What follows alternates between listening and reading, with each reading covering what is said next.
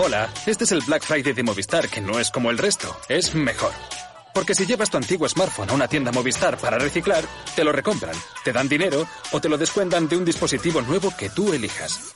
Es bueno para ti y es bueno para el planeta. Infórmate en las tiendas Movistar. ¿Nuevo invirtiendo en bolsa o ya eres todo un experto? Lo mejor en cualquier caso es hacerlo con XTB, tu broker. Compra acciones y ETFs de cualquier mercado y sin comisiones hasta 100.000 euros al mes. Accede además a la mejor formación en español. Entra en xtb.com, la inversión pensada para todos. A partir de 100.000 euros al mes, comisión del 0,2%, mínimo 10 euros. Invertir implica riesgos. La digitalización de tu negocio es cada vez más necesaria. Gracias al programa Kit Digital podrás acceder a las soluciones digitales para impulsar tu empresa. Kit Digital es una iniciativa del Gobierno de España gestionada por Red.es, que cuenta con más de 3.000 millones de euros destinados a facilitar la digitalización de pequeñas empresas de menos de 50 empleados, microempresas y autónomos de este país. Actualmente están abiertas tres convocatorias del programa y más de 400 millones de euros del plan de recuperación ya han llegado a las pymes españolas. Únete al cambio digital. La transformación digital que tu empresa necesita es posible. Infórmate en el 900-909-001 y en la página web www.acelerapyme.es. Colabora Cámara de Comercio de España, financiado por la Unión Europea, Next Generation, Plan de Recuperación, Gobierno de España.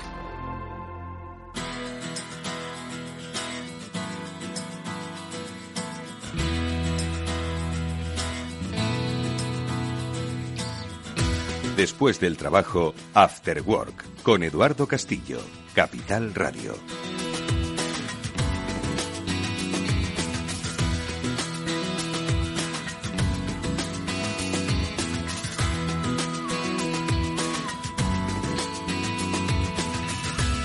Hola, ¿qué tal amigos? Buenas tardes, bienvenidos a este Cyber After Work, que es el programa de ciberseguridad de Capital Radio, que cada semana, con la ayuda de Pablo Sanemeterio y Mónica Valle, dos de los referentes en el ámbito de la ciberseguridad de nuestro país, os ayudamos a eh, concienciaros y a que concienciéis a vuestros entornos personales y empresariales sobre la necesidad de que hay que estar prevenidos en este mundo eh, apasionante, pero a su vez desconocido y todavía muy en pañales, eh, el mundo digital en el que nos encontramos y en el que hoy pues vamos a adentrarnos en algo que quizás os pueda resultar hasta redundante. Sí, eh, dentro de pues cuatro días se va a celebrar el Black Friday, aunque yo creo que ya las ofertas han comenzado, bueno, comenzaron la semana pasada y muchos de vosotros vais a pues eh, acudir a los eh, reclamos eh, interesantísimos, ¿no? Eh, que muchas de las eh, empresas van a hacer a través de Internet. Os van a llamar a que compréis digitalmente y a que activéis, bueno, pues ese, ese modo e-consumer que todos lleváis dentro. Eh, son muchos los años en los que os hemos dado recomendaciones y diréis, pues vaya pesados estos del Cyber After Work que vuelven otra vez con la misma cantinela y mm, preferimos que nos llaméis pesados a que eh, tengáis por despiste un incidente de ciberseguridad vinculado por esto. Porque, y ya saludo a Pablo Sanmeterio, Mónica Valle. Pablo, ¿qué tal? ¿Cómo estás? Muy bien, Eduardo. Pues como bien dices, hay que estar siempre alerta. Estos eh, momentos de ofertas y de chollos y gangas son momentos que siempre aprovechan los malos para crear estafas y ganchos en los cuales podemos caer. Y oye, pues eh, aquí estamos un lunes más para, para dar un poco de consejos y, todos los temas de ciberseguridad que se van a tratar hoy. Exactamente, porque, gracias Pablo, porque hay que ser reiterativos, porque posiblemente alguna de las empresas que ha sido eh, atacada o que ha sufrido una brecha de datos o un acceso eh, indebido, igual no insistió demasiado en la concienciación a sus empleados o a sus proveedores. Igual, Mónica Valle, buenas tardes. Muy buenas tardes a todos. Pues efectivamente no podéis estar más acertados y Edu, por supuesto, hay que insistir y reinsistir, especialmente en estas épocas del año en las que se reúnen todos los ingredientes para ese cóctel perfecto que aprovechan los ciberdelincuentes. Queremos chollos, sabemos que esta semana hay gangas o por lo menos descuentos muy atractivos y ¿qué van a hacer los atacantes online, estos estafadores? Pues intentar colarnos alguno a ver si picamos con las ganas que tenemos de comprar, de adquirir ese producto antes de que se acabe, ¿no? Así que hoy es el hoy es el día. para apuntar esos consejos. Bueno, pues hoy es el día para hacerlo y ojo que igual, aunque no se debe hacer, igual alguno que otro empieza a comprar desde su empresa, desde el ordenador de su empresa, poniendo en doble riesgo no solo sus credenciales, sino las de su propia compañía. Bueno, pues con los especialistas que hoy nos acompañan vamos a hablar de todo ello. Eh, dedicaremos el espacio a un Black Friday seguro con Herbel Lambert, Global Consumer Operations Manager de Panda Security, con el que en la segunda parte del programa hablaremos largo y extendido, pero sobre estos accesos indebidos también le preguntaremos ahora enseguida al especialista de Netscope que hoy en la píldora SASI nos acompaña, a Raúl Bordillo. Antes lo que vamos a hacer nosotros es escuchar también consejos, pero también en forma de noticias y, por supuesto, arrancar, venga, con esa concienciación con la que nos gusta siempre marcar este Cyber After Work. Así que, bienvenidos, venga, vamos allá. Pues os comento que de forma no intencionada los usuarios pueden abrir agujeros de seguridad al conectar su ordenador o smartphone a la red de su empresa o incluso cuando utilizan una VPN. Bueno, pues es que reducir la superficie de ataque con un modelo Zero Trust ya se ha convertido en una necesidad para las empresas. De Zero Trust podéis descubrir mucho más en zscaler.es. Después del trabajo, After Work, con Eduardo Castillo, Capital Radio. Bueno, ¿y cuál es ese escenario en el que eh, nos estamos desenvolviendo cada día? Ahora lo vamos a ver un poco con más detenimiento. ¿Por qué se están produciendo esta sucesión de ataques a muchas empresas conocidas? Más que, bueno, no sé si llamarlo ataques, hay que llamarlos quizás incidentes. Eh, antes, pues un poco, si os parece, Pablo Mónica, comentamos pues lo que ha pasado con, con un, un, troyano bancario que además se distribuye en la Play Store de, de, Google, Xenomorph. ¿Qué es lo que es esto exactamente? ¿Por qué se le llama troyano bancario, Pablo? Pablo, no te oímos, no te oímos. Vamos a pedirte que abras ese Ay, micrófono. Ahora, ya te escuchamos. Ahora sí. Nada, pues se le llama troyano bancario principalmente porque puede ser un virus que intenta hacerse pasar por otro software o por algún elemento que parezca conocido y por detrás lo que se instala es el, el, el software malicioso, el que realmente está haciendo pues la, las trastadas. En este caso concreto, pues se trata de un malware que han descubierto nuestros eh, amigos y compañeros de Zscaler, en el cual, pues oye, primero el usuario se descargaba una aplicación de, de la Play Store, luego eh, una vez estaban le pedían un permiso para instalarse y no poder desconectarse y a partir de ahí luego usaban, muchas veces hemos hablado de que utilizan servicios en, de, de Internet, servicios legítimos, pues en este caso utilizaban por un lado el malware lo descargaban de GitHub, que es un, una página donde normalmente los desarrolladores suelen alojar código y se suelen dejar eh, bastantes herramientas de, código libre están alojadas allí en GitHub. Y luego los, los comando y control, es decir, donde reciben las órdenes de estos, de estos malware, eh, estaban dentro de, de, páginas de Telegram. Con lo cual, oye, pues como ves, es un, un desarrollo con, con varios puntos y con varias eh, herramientas y, sitios legítimos en, Internet que está utilizando para llevar a cabo su, su labor maliciosa, que sobre todo pues, es robarnos credenciales, robarnos segundos factores de autenticación y todo este tipo de, herramientas de seguridad que se van poniendo, pues ellos intentan saltárselas para llevarse nuestro dinero. Mónica, ¿qué te parece? Pues que hay que estar siempre al loro. Las aplicaciones es algo que comentamos siempre. Eh, en el caso de Google Play, ya sea eh, esta tienda de aplicaciones o en el caso de la tienda de aplicaciones de, de iOS también para iPhone, las, eh, los propios desarrolladores, las propias eh, compañías están verificando las aplicaciones que se suben, pero a veces se cuelan aplicaciones maliciosas. Entonces, los usuarios siempre tenemos que verificar esa legitimidad de las aplicaciones antes de descargarlas. Tenemos que ver si tienen reseñas, cómo son esas reseñas, positivas, negativas, el número de descargas que tiene esa aplicación, el desarrollador también, si es legítimo o no, o si se está haciendo pasar por uno legítimo.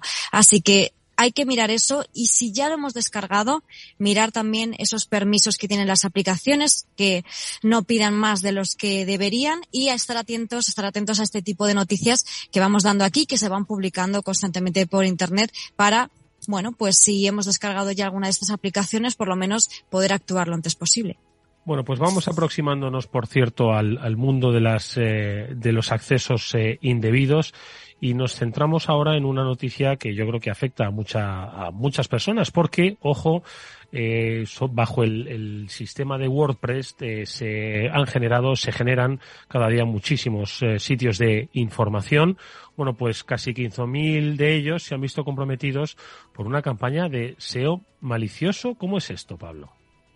Bueno, en este caso eh, ha sido un, un, researcher, un researcher, en este caso Ben, ben Martin, el que ha hecho una investigación y ha descubierto pues que más de 15.000 sitios habían sido eh, infectados. ¿Cómo los han infectado? Modificando pequeñamente ese código de WordPress, que como dices es uno de los softwares más utilizados para hacer blogs o para hacer sitios de noticias, etcétera, donde casi todas las empresas tienen uno. Entonces ellos lo que hacían era modificar el código que había en WordPress para que los visitantes a estos sitios web fueran redireccionados a sitios maliciosos, sitios donde podían eh, instalarte malware o sitios donde lo que te iban a hacer era alguna campaña de, de phishing o de intentar robarte credenciales.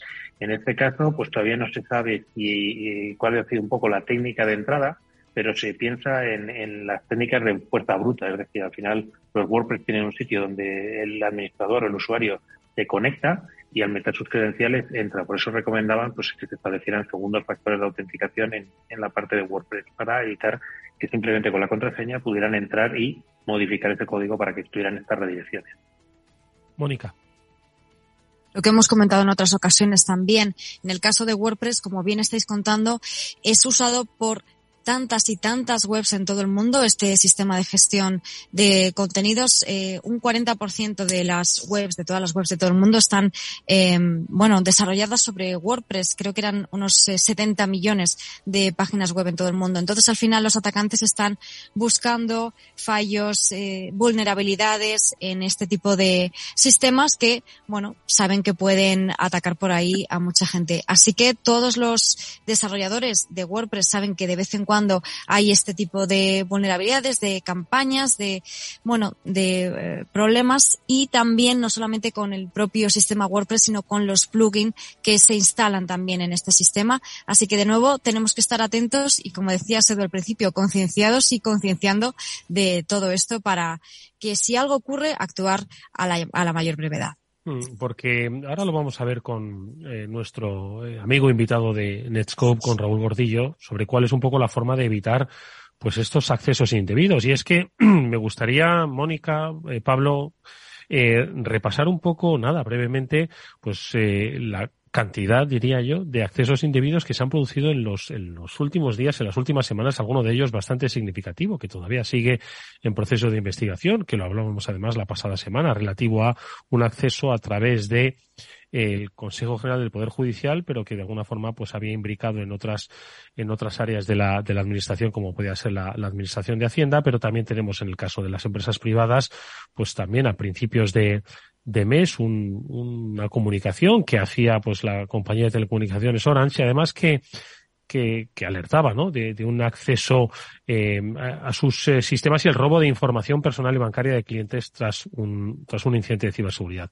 En esa comunicación, además, lo, lo voy a leer textualmente, que comunicaban rápidamente, ¿no? Y además es una de las cosas que Mónica siempre insiste mucho, ¿no? En la necesidad de que todo esto se comunique con transparencia para empezar a actuar cuanto antes, ¿no? Ocultar un ataque, eh, un incidente de ciberseguridad eh, perjudica primero a la compañía, no solo a su reputación, sino también a la resolución del caso y, por supuesto, a los clientes, ¿no? A los que se les, se les hurta, ¿no? Del derecho a saber que sus datos, pues, han sido puestos en riesgo. En este caso, como siempre, pues ponemos en valor la comunicación temprana, pero mirad lo que decía el primer párrafo, de este comunicado de Orange que decía que te informamos que uno de nuestros proveedores ha sido objeto de un incidente de seguridad y por ello ha quedado expuesta parte de la información sensible a la que tenía acceso para llevar a cabo la actividad de gestión de clientes para la que fue contratado proveedores.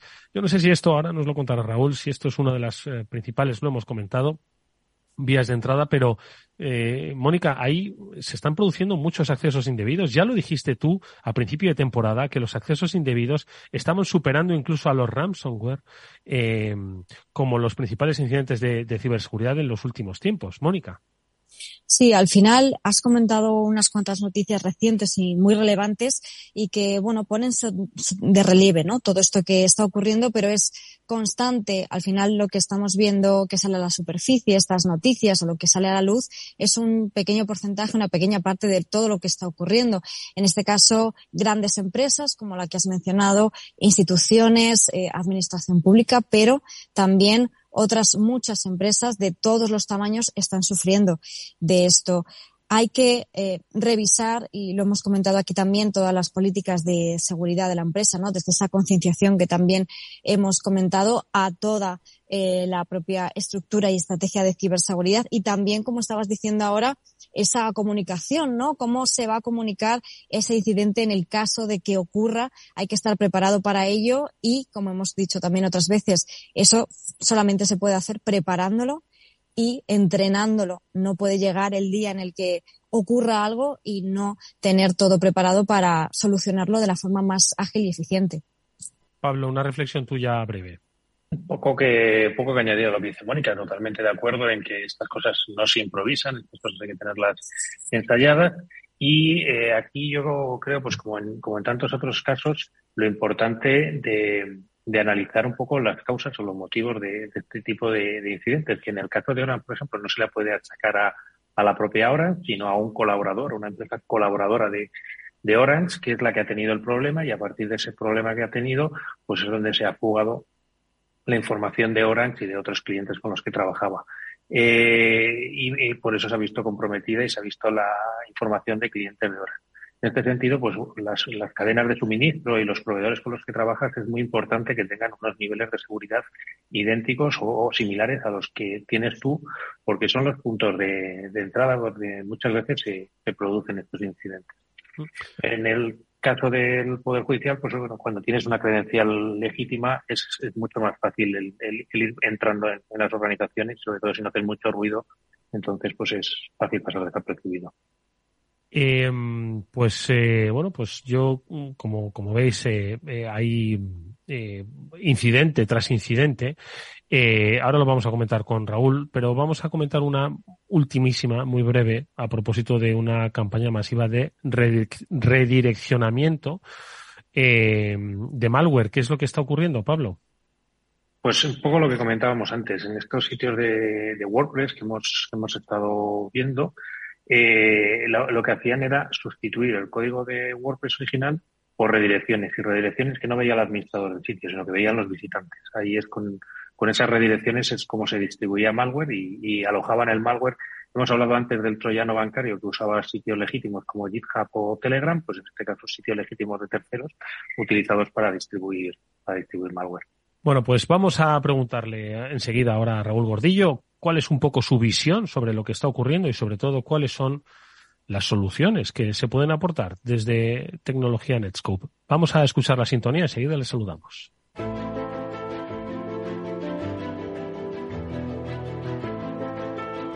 Bueno, pues lo decíamos, eh, Raúl es eh, Regional Sales Manager de Netscope, nos ha estado escuchando atentamente a no solo todos los eh, incidentes puntuales que hemos comentado, sino ese escenario que yo no sé, Raúl, ¿qué tal? Buenas tardes. Si os ha llamado la atención a vosotros desde Netscope, si es algo que, bueno, era previsible, evolutivo que se esté produciendo y, por supuesto, pues, ¿cuál es, a vuestro juicio, la mejor forma de combatirlo?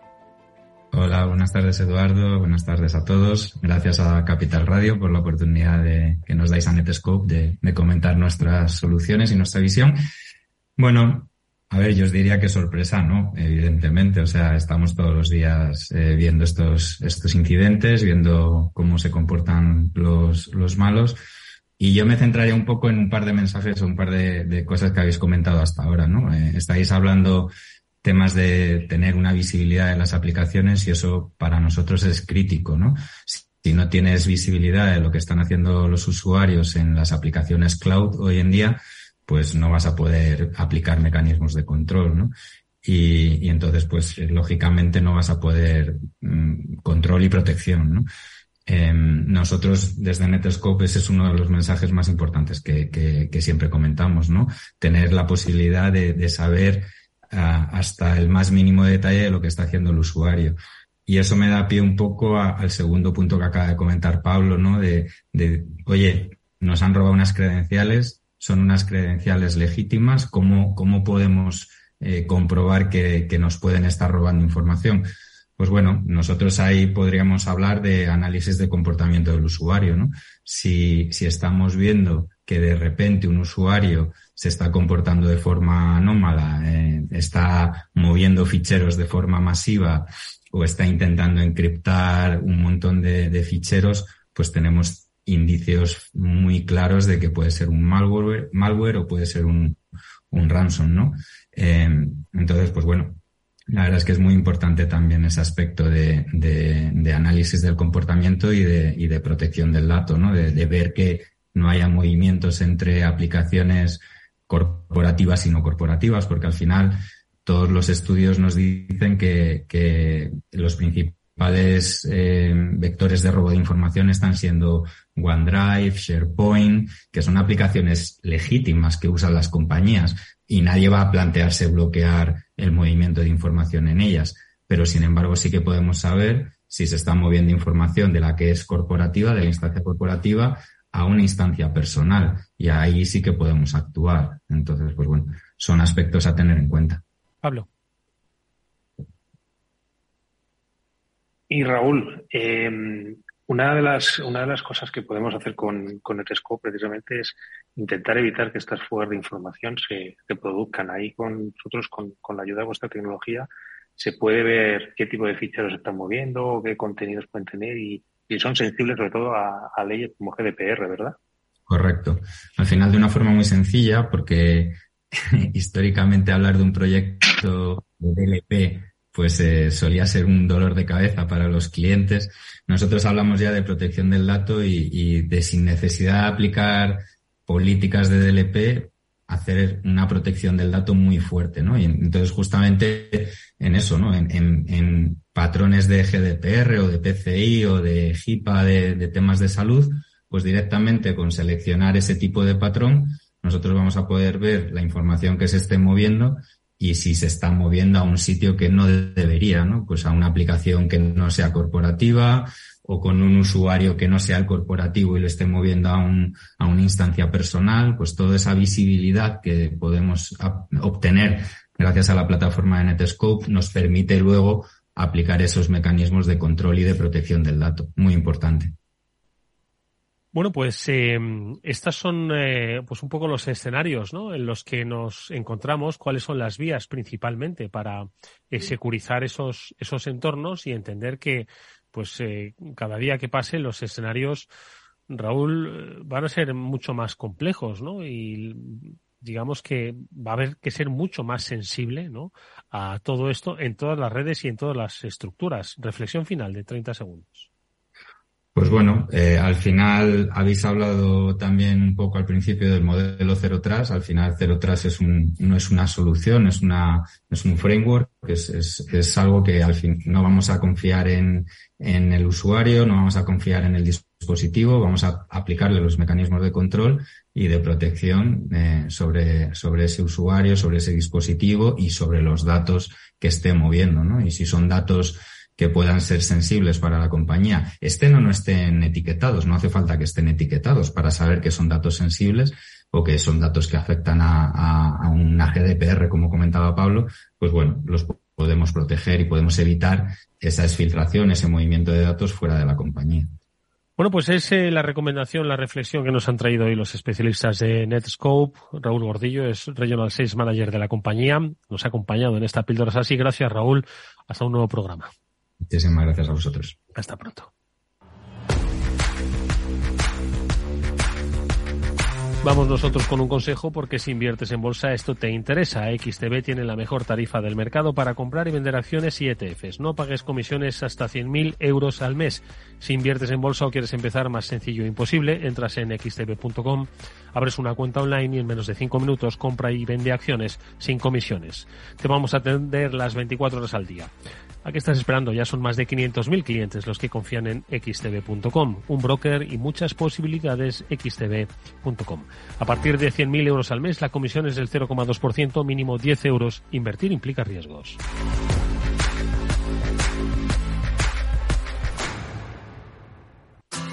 Si te gusta el pádel, en Capital Radio tenemos tu espacio. Todos los martes, a partir de las diez y media de la noche, saltamos a la pista para contarte la actualidad del World Padel Tour, los torneos amateur, las novedades de las marcas y toda la actualidad relacionada con el segundo deporte más practicado de España. Esto es Padel, los martes a las diez y media de la noche en Capital Radio.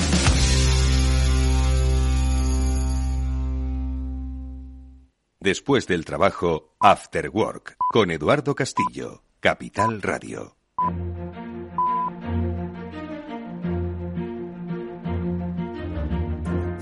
Bueno, pues ya es momento de eh, volver con eh, las recomendaciones en este Cyber After Work, el programa de ciberseguridad de Capital Radio, con Pablo Sanemeterio, Mónica Valle, y hoy vuelve por estos estudios Hervé Lambert, que es eh, Global Consumer Operations Manager de Panda Security, con el que nos vamos a ir de compras seguras. Hervé, ¿qué tal? ¿Cómo estás? Buenas tardes, bienvenido. Hola, buenas tardes a todos. gracias. Oye, vamos a ver, la primera pregunta se la voy a hacer a Pablo y a Mónica. A ver, ¿vosotros compráis en, en Black Friday o no? online, ¿eh? Depende, ¿eh? normalmente cuando hay alguna cosa interesante sí, sí compro. Normalmente en comercios eh, oficiales y validados, pero normalmente algunas cosillas sí se caen. Ah, ¿Y tú, Mónica? ¿Alguna cosilla también cae, no? Algo cae. Te diría que algo ya ha caído. Ah, amiga, amiga. Así que con esto, ¿sabes lo que pasa? Que las, los comercios online pues han hecho una estrategia muy inteligente desde hace unos meses, bueno, unos años, perdón, y claro, ahora lo que hacen es que te lo van avisando con muchos meses de antelación para que sepas cuándo es Black Friday y ya no se reduce únicamente a un día, a un jueves, porque claro, ya no te da un viernes, no te da tiempo, ¿no? A comprar. Así que lo que hacen es que toda la semana es Black Friday, incluso todo el mes es Black Friday ya, para que ellos tampoco tengan problemas luego a la hora de la logística, de enviar los productos, etcétera, y que también pues tengas más tiempo para pensarte si vas a comprar algo o no, porque en un día a lo mejor, pues con las prisas sí puede que lo llegues a comprar o no, pero si tienes más días. Y también Hervé seguro que está de acuerdo en que esto pues es bueno para los ciberatacantes que tienen más días también para atacar. Aprenden las tiendas y aprenden los ciberdelincuentes, ¿no? Eh, lo que no sé es quién aprende más de los demás. Eh, eh, eso es, lo, curioso, porque efectivamente yo también he caído, las cosas como son. Em, es un poco como Mónica. Hoy he recibido un mensaje de Correos Express diciéndome que mi pedido estaba parado en la aduana. evidentemente mi pedido no venía de fuera del extranjero, ni tampoco nada que venía por Correos Express y que es por la aduana. Entonces eso lo entiendo como un intento de estafa. Eh, casualmente eh, he recibido una oferta de un iPhone a 3 euros. Eh, eso fue ayer. Ah, y como decías, Mónica, sí, sí, sí, es que, vamos, estamos, la Navidad ha llegado para el ciberdelincuente, las cosas como son. lo que tenemos que tratar de hacer es no caer en el Black Fraude, que como bien has dicho, Mónica, Uh, era un evento de un día eh, que ha nacido en Estados Unidos. Esto se ha globalizado, se ha masificado y efectivamente, uh, pues eh, las empresas estamos tratando de que el Black Friday pase a ser la semana del Black Friday y que es del Black Friday. Tiene, tiene sentido y tiene interés, pues evidentemente, porque las empresas van a hacer ofertas muy interesantes y, y porque la logística evidentemente es más fácil en una semana que todo de forma eh, concentrada en un día, uh, pero también es facilitarle un poco las cosas al ciberdelincuente. Eh, datos. Tres de cada cuatro denuncias por pérdida de dinero se deben a ventas fraudulentas. Un 37% de las denuncias son relacionadas uh, con estafas en cuanto a consumo online. Uh, y uno de cada tres compradores de hasta 50 años han sido víctimas de fraude online. Eso en Europa, eh, si cruzamos el Atlántico y vamos a Estados Unidos, pues la situación es un poco más, iba a decir, dramática desde la perspectiva de un, de un europeo, pero desde luego uh, preocupante. Entonces hay que, hay que tener cuidado, evidentemente hay que aprovechar las ofertas porque hay ofertas, hay cosas súper interesantes, uh, pero hay que hacerlo con mucho sentido común y, y bueno, pues utilizar eh, cosas de forma ordenada. Oye, Hervé, nosotros lo que no queremos es desincentivar las compras. Creemos que el e-commerce es una herramienta maravillosa de nuestro mundo digital eh, y queremos además pues que la gente le pierda el miedo. todos los aquí presentes en este en esta tertulia de ciberseguridad Recordaréis esos inicios del e-commerce, ¿no? Cuando la gente decía, no, no voy a comprar porque me roban los datos de la tarjeta, ¿no? Entonces, bueno, nosotros no queremos ni mucho menos volver a aquellas épocas de desconfianza total. Pero lo que sí que queremos es que, que compren con seguridad, que no se confíen, que sigan, eh, bueno, pues eh, con la alerta que uno tiene como cuando va por un callejón oscuro, ojo, que esto es exactamente lo mismo. Y entonces, en este sentido, es que, claro, es que has comentado muchas cosas, Hervé. Un iPhone a 3 euros, eh, un enlace de un, de un correos que no te va a, que no es tuyo, eh, el anuncio de un esto, es decir, ¿a, a qué, eh, estafas o, amenazas, más que estafas, perdón, a qué amenazas nos estamos enfrentando en un día como el Black Friday, a que nos roben el dinero, credenciales. ¿Cuáles son un poquito las que habéis eh, contemplado en Panda Security? Sí, eh, sí fundamentalmente las, las, los, primero, antes de, antes de nada estoy completamente de acuerdo contigo tanto como Internet es fantástico, el e-commerce es algo que, que es parte de mi vida y, no Em, mm, o sea, no veo cómo puedo desligar mi vida a, esa parte de, de, la compra online. Eh, es, insisto, que es parte de mi vida, me permite hacer muchísimas cosas que eh, sin ello no lo podría hacer. Eh, creo que hay que educar a la gente. Cuando digo educar a la gente, pues, pues sencillamente porque los ciberladrones pues son muy hábiles, entonces pues lanzan acciones eh, con el fin de no fastidiarme a mí, sino sencillamente de eh, su fin fundamental es ganar dinero. ¿Cómo lo hacen? Pues intentando entrar en nuestras, en nuestras máquinas, conseguir nuestras credenciales. Uh, y bueno, pues hay, hay, hay recomendaciones que tenemos que, que plantear porque eh, efectivamente, como bien has dicho, um, hay cosas que podemos evitar. Mm, tal vez no todo, pero yo creo que hay una cierta cultura del, del de comprobar las cosas, de, de sencillamente, uh, pues que no me la, que no me la metan uh, mal hablando, pero creo que hay, hay, hay cosas que tenemos que hacer. Primero, a nivel de seguridad, o seguridad de dispositivos y de redes. Eh, pues básico, tener un antivirus, más que un antivirus, una suite de seguridad. Eh, hablamos de anti-malware, hablamos de filtrado de filtrado web, filtrado eh, de URLs para evitar todo lo que son las webs, uh, pues sospechosas o que eh, o que contengan pues estafadores o intentos de estafas o malware. la red, o sea, no paro de decirles a mis hijos, por favor, o sea, si hacéis una compra, hacerlas, hacer la compra en una red o una red wifi segura eh, si estáis en la biblioteca, pues eh, tenéis una VPN, activarla y hacer la compra. Pero ¿tanto os cuesta esperar 20 minutos, llegar a casa, conectaros a la wifi de casa eh, y hacer la compra dentro de un entorno un poco más seguro? Desde luego, no hagas una compra desde una red pública. ¿Por qué? Pues sencillamente porque abres la, la probabilidad de que uh, de que tengas un problema, pero tanto como la compra como navegar en, navegar en Internet. O sea, lo que hagas en una, en una wifi pública, uh, pues hazlo de forma segura. Hay herramientas que te permiten hacerlo. Lo primero es sentido común y luego pues una VPN como acabo de mencionar. Mm. Hay otras cosas, eh, actualizar el software no cuesta nada, actualizar los dispositivos, da igual que sea eh, un móvil, da igual que sea un equipo de cómputo, da igual que sea un PC, un laptop, un Mac. Hay que actualizarlo. ¿Por qué? Pues obviamente porque evitamos que haya vulnerabilidades o que haya pues puertas traseras donde puedan entrar eh, los cibermalos. Eh, una cosa súper importante, que no demos datos personales eh, sin que sea estrictamente necesario. O sea, son sugerencias súper básicas. Utilizar un gestor de contraseñas. Y, cuando decimos... Te, interrumpo un, minuto. Esto que has dicho de lo de los datos personales es muy importante, porque ya, pues en la mayoría de los sitios donde vamos a comprar, pues ya nos piden datos, ¿no? Pues quizás para el registro, para efectuar la compra. Entonces, eh, ¿hasta qué ¿cuál es el, el, dato personal que crees que ya se estaría pasando a alguien o que nos debería hacer sospechar si nos está pidiendo ese dato eh, que va más allá de lo, de lo que es razonable? Pues, pues, pues, un ejemplo que parece estúpido, pero si, si no voy a hacer ninguna compra, si me piden mis datos bancarios, pues yo no los voy a dar nunca.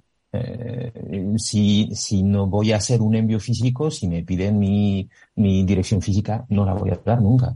El color de mis ojos, eh, salvo que esté buscando algo muy específico, que sea un ligue, por ejemplo, lo puedo entender, pero dentro de otro contexto no lo entiendo. No soy el chico más guapo del mundo, ni tampoco le interesa saber a la gente cuánto mido, eh, ni dónde vivo, si es que realmente no me aporta nada eh, dentro de un contexto logístico, por ejemplo. O sea, yo creo que eh, tenemos que dar los datos realmente imprescindibles. O sea, y, realmente es súper importante poner una barrera o poner un freno. Y el freno, fundamentalmente, otra vez, es el sentido común.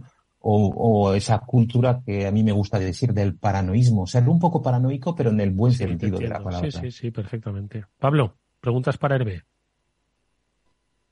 Pablo, ¿no te escuchamos? Todo lo que dice, gracias. Todo lo que dice Hervé, la verdad es que tiene mucha razón, porque además son muchos consejos que, en, general no cuestan. O sea, la actualización de, los dispositivos, el usar una red wifi controlada, no es una red wifi controlada, una VPN, que de contraseñas, eh, validar que el sitio donde estás comprando, pues tiene sentido. O sea, que una página, una tienda oficial.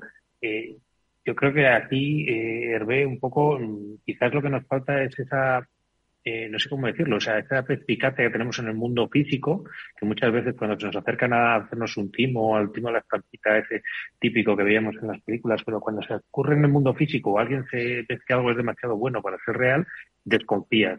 ¿Por qué en el mundo de Internet no ocurre lo mismo? ¿Por qué pensamos que ese yo nos está esperando a nosotros? Porque tenemos esa, esa necesidad o esa relación inmediatez eh, y eh, o, mundo online. Eh, pues yo el otro día lo estaba, lo estaba comentando con mis hijos. Eh, yo recuerdo haber estado mirando el precio de una bicicleta dos años. Dos años hasta que un día vi que había bajado y me compré la bicicleta. O sea, ¿Qué pasa? Pues que en este mundo de la inmediatez, ahora esperar dos meses para comprar un teléfono móvil eh, parece, parece algo, pues, demasiado largo. Uh, y, y, los ciberdelincuentes saben aprovecharse de eso y lo hacen muy, muy bien. Ese mundo de la, de la velocidad es, lo tenemos que hacer ya, ya, ya. No, no, no, no, no. No, párate. Como bien decía Mónica, el Black Friday ya no es un día, son varios días no creo que vayas a encontrar un iPhone a 3 dólares o 3 euros. Si lo encuentras, poder tener, ya puedes tener muchísimo cuidado quién es el que lo vende, son las opiniones de, sobre el e-commerce que lo vende, la forma de pago, qué forma de pago tienes. Eh, no sé, hay, hay que tener un poco de, de, criterio a la hora de, a la hora de hacer una compra en internet, pero el mismo criterio eh, que, que, que tenía mi madre, cuando tenía que hacer un gasto muy grande cuando, cuando estaba en el mundo físico. Eh, fundamentalmente no deja de ser eh, lo mismo con una plataforma completamente distinta. De todas formas, eh, yo me gustaría insistir mucho en que el sentido común es lo que debe primar, ¿no? Obviamente, lo que dice Hervé, si te están ofreciendo un iPhone a tres euros, eh, en fin, el sentido común, es decir, tiene que eh, eh, alertarte de que aquí hay algo. Es como, como los pisos, ¿no? Cuando tú vives en, en, una zona y estás buscando casa y de repente los, el precio medio está en tal y te ofrecen la mitad, algo sabes que ocurre. ¿No? O algo sabes que hay, o es un reclamo, ¿no? Demasiado llamativo. Pues esto es lo mismo, ¿no? El mundo físico y el mundo online, en este sentido, se parecen, se parecen bastante, ¿no? Pero, pero, eh, yo creo que también hay que tener en cuenta, Hervé, que hay una eh, cada vez mayor sofisticación y facilidad para hacer pasar eh, lo falso por verdadero en el sentido en el que ya es muy fácil crear páginas web con apariencia de eh, veracidad y con apariencia de, mm, es decir, que antes pues tenías fallos, eh, podías tener una web que no había como mucho, no sabías un poco de dónde podía ser, pero hoy te encuentras páginas web montadas con una apariencia absolutamente veraz que nos obligan, insisto, a, ser igual de, de, prudentes, ¿no? Aunque tengan una apariencia inicialmente buena, ¿no? Sí, sí, completamente, completamente de Ahora hay, hay muchísimos sitios eh, HTTPS hiperseguros que tienen uh, formas de pago que son las normales y habituales, eh, que tienen eh, por lo menos avisos legales eh, que parecen razonables, eh, que tienen una política de devolución. Eh, entonces, eh, como bien decías, eh, el ciberdelincuente, eh, bueno, hay, hay ciberdelincuentes, es un poco como el caco, hay, hay ladrones de poca monta y ladrones que son muy hábiles y hay ladrones que son súper buenos. Pues en el mundo del, en el mundo del ciberdelincuente o de la ciberdelincuencia es exactamente lo mismo. entonces, hay que tener en cuenta una serie de características o recomendaciones tecnológicas que, he mencionado antes y evidentemente todo el resto es común. Si voy a un sitio que no conozco, donde no he comprado nunca, eh, hago una compra de algo que es súper poco dinero, unos pocos euros, para ver si realmente todo lo que el proceso de compra funciona muy bien, eh, o sencillamente miro las opiniones, miro también, hay muchas aplicaciones ahora que me, que me dan em, recomendaciones de compra o que me dicen un sitio es más o menos fiable. Em, o sea, quiero decir, tengo que hacer un trabajo previo a la compra, tengo que eh, pues utilizar el sentido común, eh, miro a ver si, la, si, si el producto se adecua a las características que puede estar en un sitio en el o en la web oficial del producto, eh, miro todo lo que he mencionado de la política de privacidad, política de devolución, formas de pago, por favor, por favor, que no utilicen formas de pago eh, que no se deben de utilizar. ¿Cuáles son las que no se deben de utilizar? Pues Bizum, Western Union, Monic, todas esta, este tipo de, uh, de formas de pago no son seguras para pagar un servicio y desde luego a la hora de hacer un, un reembolso o a, la, o a, la, hora de hacer una devolución son problemáticas. O sea, hay que escaparse eh, de este tipo de, de, de, de, cosas. Pero esos criterios me permiten asegurar que una web o un, una plataforma de e-commerce no es necesariamente segura. Insisto, sentido común. Y luego, pues a la hora del pago, eh, no utilizar la tarjeta de crédito que utilizo a diario, sino utilizar unas tarjetas de crédito virtuales o hay otras formas de pago que, bueno, pues que son eh, interesantes. Pues PayPal es una forma de pago interesante. La doble verificación a la hora del pago es, es algo que tenemos que tener en cuenta. No he mencionado antes la autenticación multifactor. Es algo que tenemos que poner en práctica en este momento. Uh, y por cierto, sí, estoy de acuerdo con vosotros. Hay cosas interesantes. Eh, es, eh, a partir de ahora, creo que noviembre es un mes muy interesante para encontrar ofertas. Uh, un ejemplo, pues, vamos a hablar de, nosotros en pandasecurity.com. Um, Estamos de oferta. Eh, esta semana los productos de Panda Security tienen un descuento del 60% durante todo lo que es Black, Black Friday y Cyber Monday. Hay ofertas que son muy interesantes. Uh, sencillamente tenemos que mirar un poco lo que hacemos y utilizar el, sen el sentido común oferta bueno, demasiado buena. No están mal, ¿eh? No están nada mal las ofertas que nos ofrece Hervé, ¿eh? Ojo. Eh, pero fíjate, eh, Moni quería mm, comentar a propósito de los, de los métodos de pago, ¿no? Has mencionado muchos aspectos. Moni, ¿qué te, qué te parece lo que dice, lo que dice Hervé, ¿no? Que al final hoy hay muchas vías, ¿no? Para pagar mm. desde tarjetas eh, de crédito virtuales, tarjetas físicas con tu numeración y tu CVV, ¿no? Eh, los códigos de seguridad, la necesidad de los dobles factores de autenticación pasarelas mm. y plataformas de pago, no sé, Moni. Efectivamente, sí. Como bien estaba diciendo Hervé, estabas apuntando, Hervé, a ese aspecto de la checklist que has dado, maravillosa, de cómo detectar una tienda online falsa, que es un fraude, ese aviso legal, los métodos de contacto, eh, si hay algo que no cuadra, ofertas demasiado buenas para ser verdad. Y esos métodos de pago es fundamental y yo creo que es uno de los aspectos en los que los usuarios no se pueden, no se suelen fijar. Si llegamos a una web que solamente tiene un comercio online, que solamente tiene, por ejemplo, transferencia bancaria como método de pago, eso nos tiene que encender todas las alarmas. Deberíamos cerrar esa página web y no volver a entrar nunca más.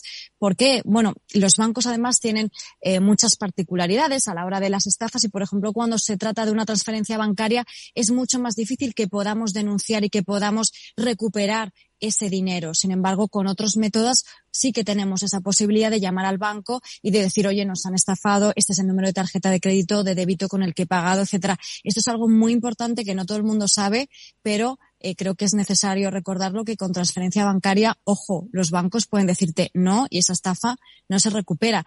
Y es importante también saber que los atacantes no solamente están intentando robarnos grandes cantidades de dinero, como estabas diciendo, Hervé, oye, un iPhone por tres euros, si alguien pica y esos tres euros es que no te va a llegar ni la caja, pero tres euros más tres euros más tres euros, ganan muchísimo dinero. Importante también denunciarlo a las autoridades porque al final acaban encontrando a esos delincuentes cuando hay muchas denuncias y consiguen eh, atar todos los cabos, si no les es muy difícil. Entonces, Hervé, esos métodos de pago fundamentales has dado ya algunos consejos, pero ¿en qué más tenemos que fijarnos para detectar esto es una estafa y debo salir de aquí ya alarma roja? Pues eh, si te digo la verdad, eh, creo que te he dicho más o menos todo lo que se me ha ocurrido y creo que eh, transferencia instantánea, o sea, escapar, escapar, escapar, escapar de esto. Pero fundamentalmente te digo, o sea, eh, todo lo que es un sistema que no me permite un, un, una política de devolución o una devolución o que, uh, o que mm, mm, me provoque inseguridad, escapar escapar.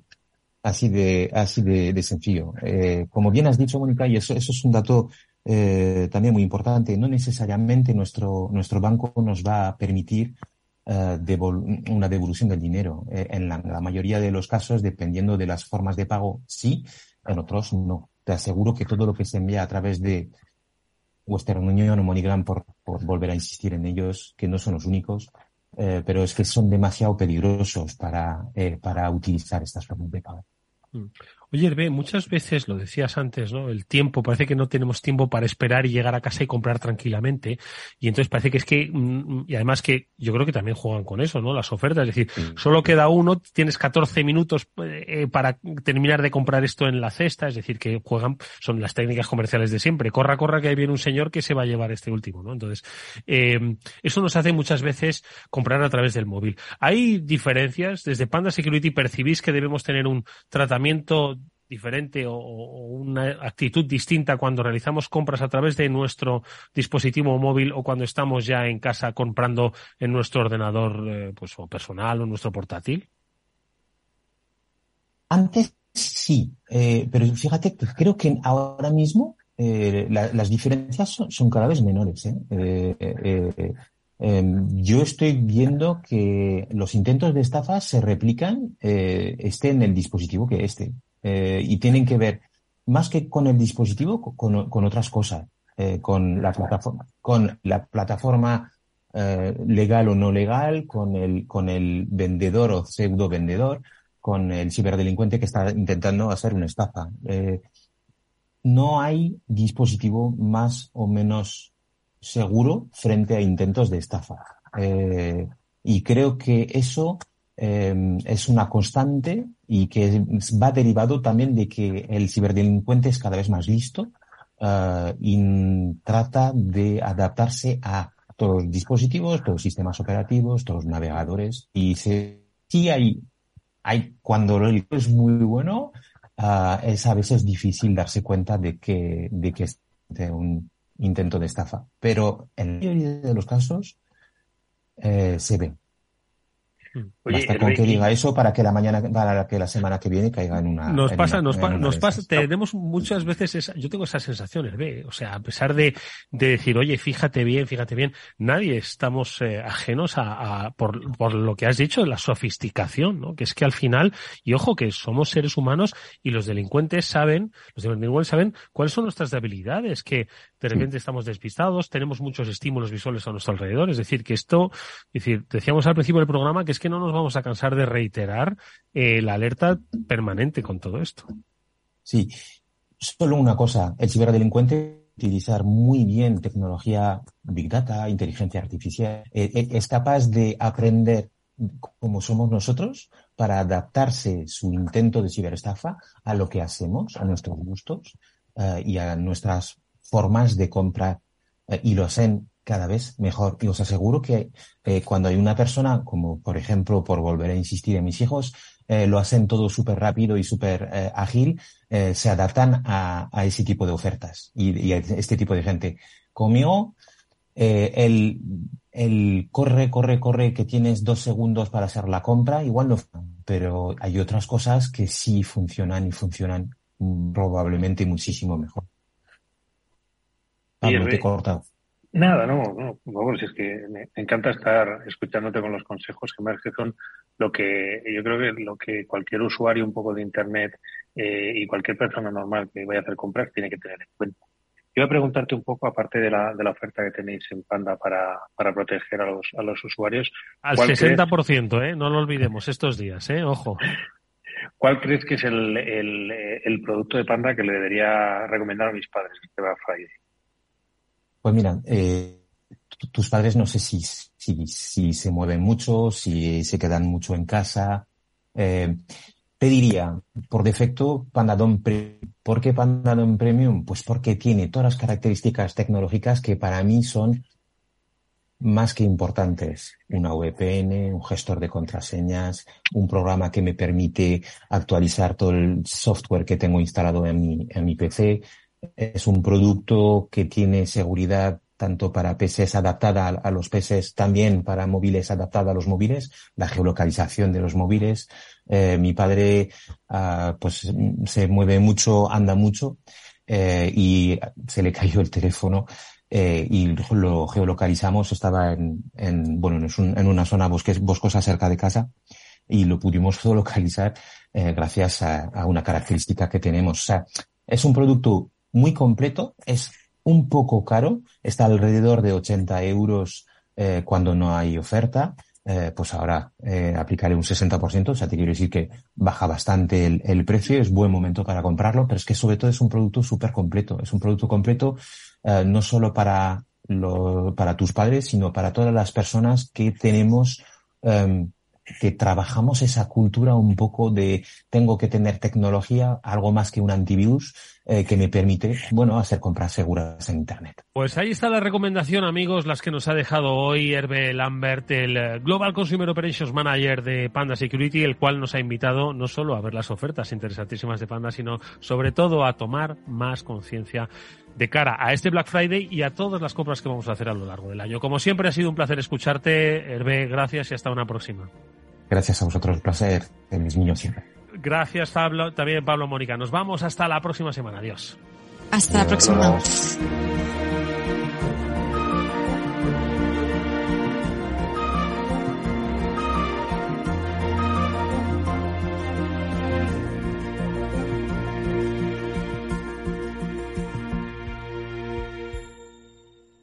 ¿Qué es ir más allá? Con Arval podrás llegar donde te propongas de la forma más sostenible y desplazarte como y cuando necesites con una oferta de renting sostenible, segura y conectada. Y preocuparte solo de conducir porque nosotros nos ocupamos del resto. Arval, la transición energética arranca aquí. Más información en arval.es. En la era de la realidad virtual y teletrabajo, las empresas utilizan cada vez más los servicios en la nube e Internet se convierte en la nueva red corporativa. Pero la nube no siempre es un entorno muy seguro. Zscaler, con su nuevo y radical modelo Zero Trust, asegura usuarios y cargas de trabajo tanto de aplicaciones públicas como privadas. Descubra más en zscaler.es.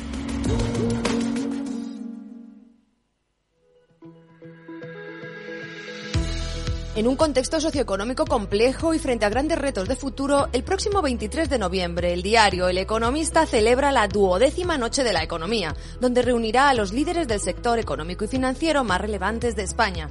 En esta edición contaremos con la apertura institucional de la vicepresidenta primera y ministra de Asuntos Económicos y Transformación Digital del Gobierno, Nadia Calviño.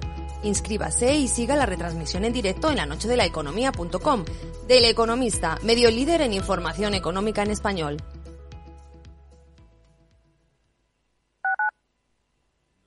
¿Eres emprendedor? Encuentra asesoramiento y formación gratuita en materia empresarial, digital y sostenibilidad gracias al proyecto Más Emprendimiento. Infórmate en másemprendimiento.es. Proyecto promovido por la Comunidad de Madrid en colaboración con ATA y CEAGE. Financiado por la Unión Europea Next Generation EU. Plan de recuperación, transformación y resiliencia. En la Comunidad de Madrid apostamos por un modelo energético más limpio y sostenible. Por eso ponemos en marcha el Plan Renove 2022 de calderas y calentadores individuales, para aumentar la eficiencia y reducir el consumo. Infórmate y recibe ayudas de hasta 350 euros para la sustitución de tu antigua caldera. Con este gesto, ahorras energía y proteges el medio ambiente. Comunidad de Madrid. Aquí, en la Comunidad de Madrid, todos podemos tener un pueblo. Contamos con más de 140 pueblos de menos de 20.000 habitantes. Pequeños, bonitos, con mucho encanto, rodeados de naturaleza, con los mejores servicios públicos y sistemas de conectividad. Vente, estamos muy cerca. Comunidad de Madrid.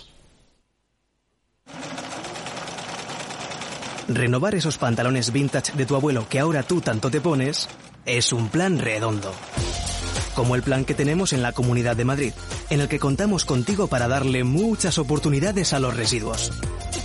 ¿Te sumas a la economía circular? Comunidad de Madrid.